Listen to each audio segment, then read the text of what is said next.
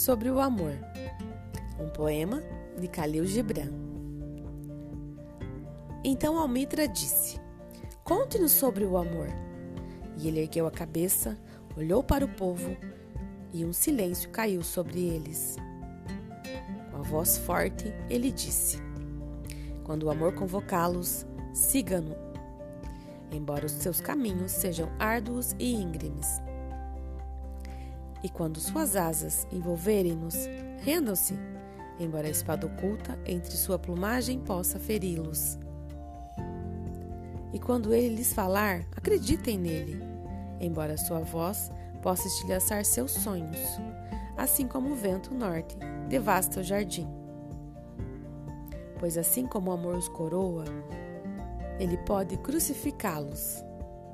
Assim como auxilia em seu crescimento, ele pode podá-los.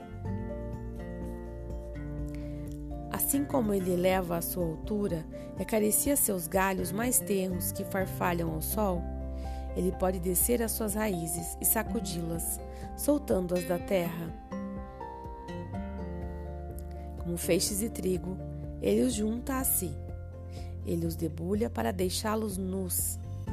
Ele os peneira para libertá-los de suas cascas. Ele os moe até ficarem brancos. Ele os sova até ficarem maleáveis. E então ele os conduz ao fogo sagrado, para que se tornem pão sagrado para o banquete sagrado de Deus. Tudo isso o amor deve fazer para que conheçam os segredos de seus corações e, com o conhecimento, transformem-se em um fragmento do coração da vida. Mas se, em seu medo, vocês buscarem apenas a paz e o prazer do amor, então é melhor que cubram sua nudez e deixem a eira do amor.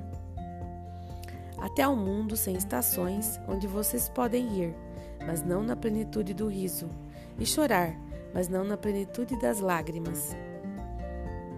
O amor não dá nada além de si e não toma nada além de si. O amor não possui nem é possuído, pois o amor basta-se a si próprio.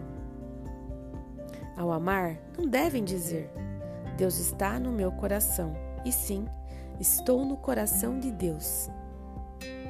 E não devem pensar que podem dirigir o rumo do amor, pois o amor, se o julgar merecedores, dirige seu curso. O amor não tem outro desejo além do de se realizar, se vocês amam e precisam ter desejos, deixem que esses desejos sejam seus desejos. Fundir-se e ser como um riacho que canta sua melodia para a noite. Conhecer a dor da ternura em demasia, ser ferido pela própria compreensão do amor e sangrar por vontade própria e com alegria.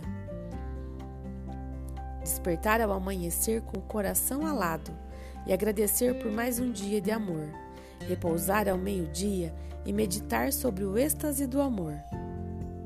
Voltar para casa à noite com gratidão e então dormir com uma prece para o amado no coração e uma canção de louvor nos lábios.